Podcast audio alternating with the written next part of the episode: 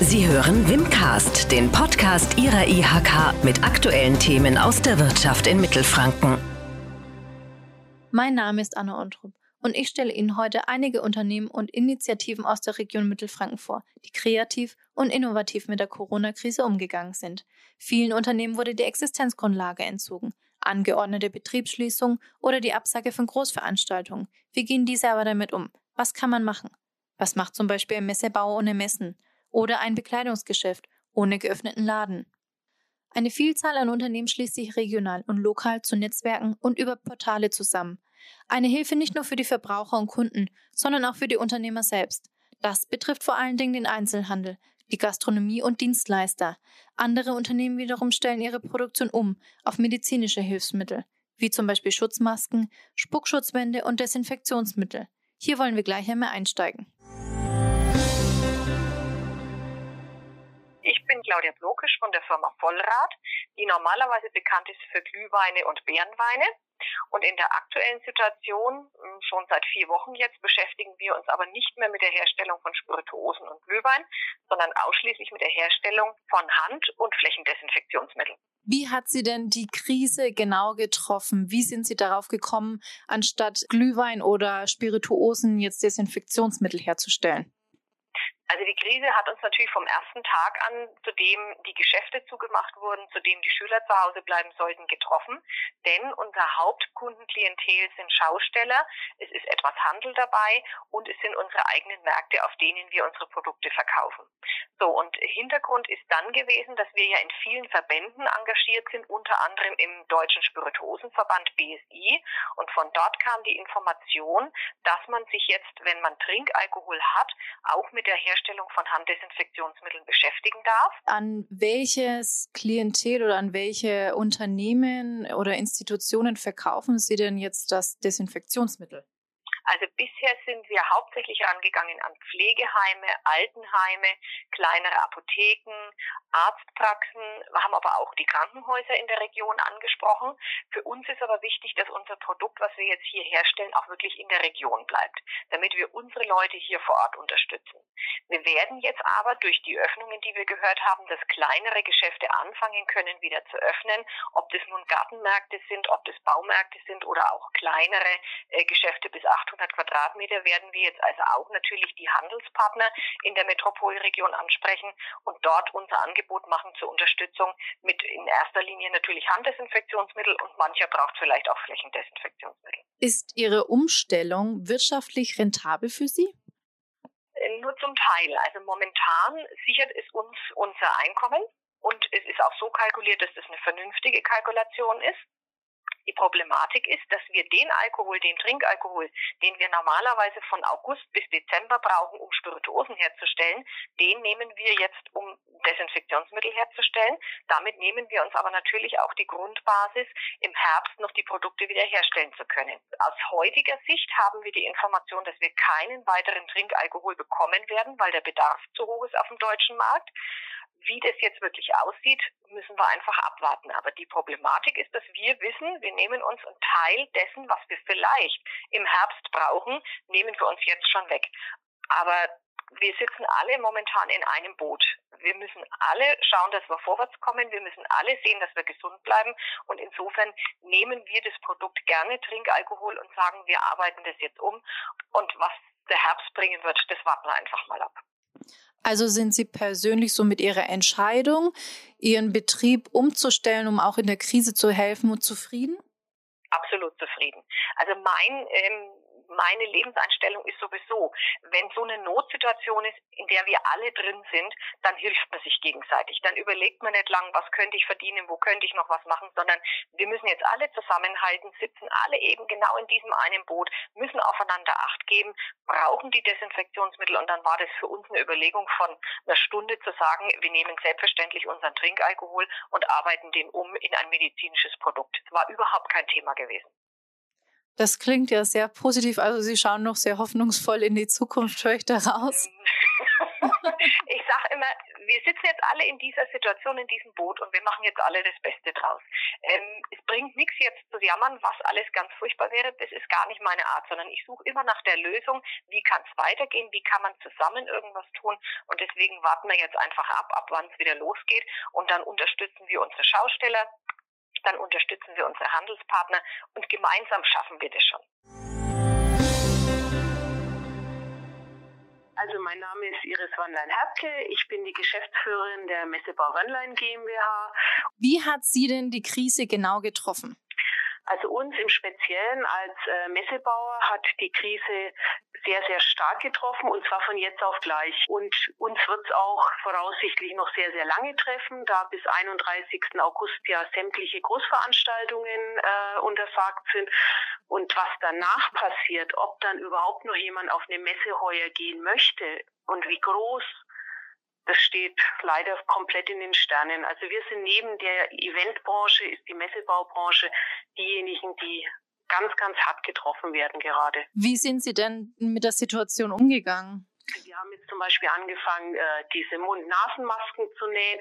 Das nähen bei mir Architektinnen, Bürommitarbeiterinnen, mhm. äh, Lagermitarbeiterinnen. Jeder, der nähen kann, der eine Nähmaschine hat, wurde von uns angerufen, gefragt, willst du das machen? Und dann haben wir angefangen, jetzt seit äh, zwei, drei Wochen nähen wir Masken. Ist sicher nicht kostendeckend, äh, ist einfach eine Sache, damit wir im Geiste zusammenbleiben, damit wir Ideen entwickeln. Wir haben angefangen, uns in diese ganze Spuckschutzmaterie mit einzuarbeiten. Wir bieten für Schulen, für Universitäten, für jegliche Bildungsträger Abtrennungen an, mobile, die wir jetzt mietweise zur Verfügung stellen für Prüfungszeiten ja, wir versuchen einfach ganz, äh, ganz andere Betätigungsfelder mit unserem Material zu bedienen. Und mit den Ergebnissen, die Sie bisher erzielt haben, mit diesen neuen Möglichkeiten, sind Sie damit zufrieden? Also ich bin äh, sehr zufrieden mit der ganzen Sache. Äh, also wirtschaftlich nein, aber rein von dem, was, äh, was die Hoffnung äh, ist, einfach, es geht weiter. Ich habe es auch von Mitarbeitern, die sind so froh, wenn sie wieder mal ins Büro kommen können und sagen, Mensch, ich komme wieder von zu Hause raus. Und allein das denen Hoffnung zu geben, zu sagen, euch, wir machen weiter, ich bin dran, ich überlege was. Allein das ist ein unheimlicher Nutzen aus der ganzen Sache, die wir jetzt haben. Wir sind die Sisters aus Bad Windsheim. Wir haben Damen- und Handbekleidung. Und wie hat Sie die Krise jetzt denn genau getroffen? Genau, wir mussten unseren Laden schließen und hatten damit keine Einnahmen mehr. Die Ware kommt deswegen trotzdem, die man vorgeordert hat. Okay, und wie sind Sie dann mit der Situation umgegangen? Als erstes hatten wir den Lieferdienst gleich angeboten im äh, Raumbad Windsheim. Die Stadt ist dann auf uns zugekommen und hat uns eben Bescheid gegeben, dass sie diese Plattform eröffnen und dass wir da gerne mit und schalten können und Werbung machen können, damit wir liefern. Und wie kriegen denn Ihre Kunden mit, dass sie Ware kaufen können? Haben Sie dann dafür einen Online-Shop? Nein, wir haben keinen Online-Shop. Wir posten jeden Tag ein Outfit of the Day. Das sehen die Kunden, können sich dann anschauen und schreiben uns dann an oder rufen uns an und bestellen das. Und wie wird das dann von Ihren Kunden angenommen? Also wir haben eine sehr gute und rege Nachfrage, denn ähm, es brauchen die Kunden auch kurze Hosen oder Shirts, dann schreiben sie uns an und hätten sagen, ich bräuchte bitte die und die Größe und hätte gern das und das, die verschiedenen Sachen, bringen sie vorbei, das können sie dann in Ruhe probieren und wir holen es dann am nächsten oder nach zwei Tagen wieder ab. Und dann entweder geben uns die Kunden das Bar mit oder sie überweisen es uns ganz einfach. Okay, und das ist bisher auch alles problemlos gelaufen. Genau, das ist bis jetzt alles problemlos gelaufen. Wir haben auch ein paar Sachen verschickt per Post, mhm. einzelne Sachen war auch kein Problem und es war alles super gut. Also wir sind da in der Hinsicht zufrieden. Du kannst natürlich nicht mit dem Umsatz messen, den man normal machen würde, wenn du offen hättest, gerade im März und April, aber es ist besser wie nichts. Okay. Und Sie sind jetzt mit dem Ergebnis, wie sich das für Sie gewandelt hat, schon zufrieden und blicken auch positiv in die Zukunft? Oder wie sehen Sie so die Zeit ähm, momentan an? Bei uns ist positiv, dass wir alle gesund sind und dass es uns gut geht und wir das ähm, aktiv betreiben können und dürfen. Das ist positiv. Natürlich ist es negativ. Du kannst es einfach nicht vergleichen mit den, mit den ähm, Erträgen, die du schon, also die du machen müsstest, um das zu halten. Aber da ja nächste Woche am 27. wieder geöffnet wird, also sehen wir das zuversichtlich, dass wir trotzdem einen einigermaßen glimpflichen ähm, Spagat geschafft haben in dieser Krise. Ja, mein Name ist äh, Marlon Hassel. Ich habe ähm, im Dezember ein ja, kleines Unternehmen in äh, Fürth gegründet, die Pixels Virtual Reality ähm, GmbH und Co. KG. Und wir sind im Prinzip ein, ein Virtual Reality Café. Inwieweit hat Sie die Corona-Krise jetzt getroffen? Ja, die Corona-Krise hat uns ähm, ja, sehr stark getroffen, ähm, dadurch, dass wir gerade erst im Dezember aufgemacht haben. Das Geschäft ist aber relativ gut angelaufen und äh, wir wären jetzt im März auch erstmalig profitabel gewesen. Jetzt haben wir die Mitarbeiter in Kurzarbeit geschickt, ähm, Kosten versucht zu drücken, ähm, auch mit dem Vermieter verhandelt. Der hat jetzt unsere Miete gestundet. Aber wir haben trotzdem noch relativ hohe Kosten und entsprechend keine Einnahmen, keine Liquidität. Wie sind Sie dann mit der neuen Situation umgegangen? Wir haben eine Gutscheinplattform gegründet, eine Online-Plattform, ähm, vor allem Einzelhändler, Gastronomien und ähm, diese Gutscheine dann nach der Krise in den Geschäften vor Ort einlösen können. Und ähm, die Idee ist quasi, dass die Leute ihren Lieblingsgeschäften so Liquidität sichern, äh, durch die Krise helfen und wir damit eben auch ja, verhindern, dass wir ja, leere Innenstädte bekommen. Wie läuft die Plattform an oder wie ist sie angelaufen? Ja, die Plattform ist super angelaufen. Ähm, also wir ähm, verdienen damit eigentlich kein Geld. Ähm, was wir machen ist, wir nehmen fünf Prozent von den Umsätzen. Äh, davon gehen 2,6 Prozent an PayPal und Stripe für die Zahlungsabwicklung.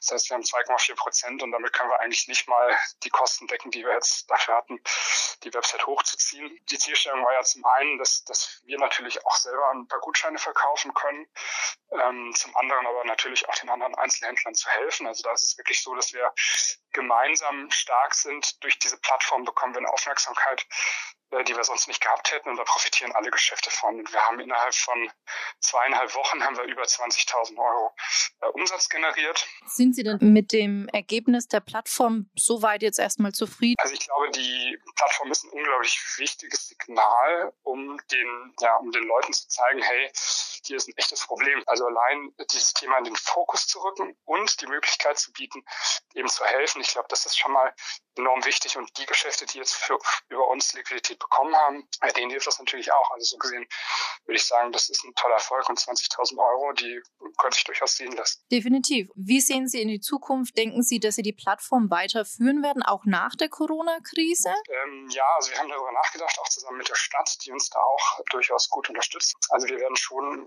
denke ich, wenn die Krise vorbei ist, werden uns schon mit der Stadt auch zusammensetzen und schauen, wie man das ähm, äh, sinnvoll weiterführen kann. Das heißt, wir haben jetzt quasi so ein großes Digitalisierungsprojekt gestartet für mhm. die, für die kleinen Geschäfte in Fürth.